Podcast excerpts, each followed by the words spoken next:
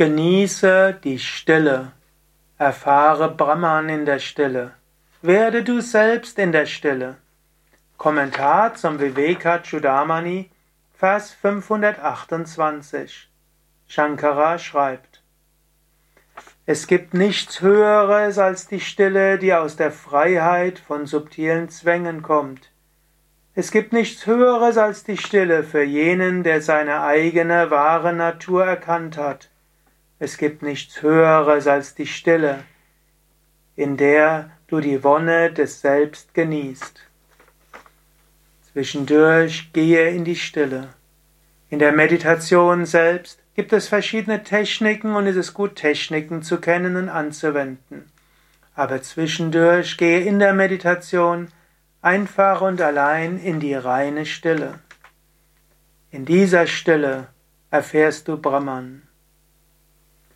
Es ist gut, Asanas und Pranayama zu üben, aber gehe auch in die Stille und erfahre Brahman. Es ist gut, manchmal im Internet zu surfen und es ist gut, Podcasts anzuhören, wie diesen Vortrag zum Beispiel. Aber zwischendurch gehe in die Stille. Wenn zwischendurch Wartezeiten sind, irgendwo, gehe in die Stille. Wenn du deine Arbeit abschließt, bevor du schnell alles andere machst, Geh einen Moment in die Stille. Es spricht nichts dagegen, einen Moment stehen zu bleiben. Wenn du mit dem Auto irgendwo hinfährst, bevor du aussteigst, bleib einen Moment in, in der Stille.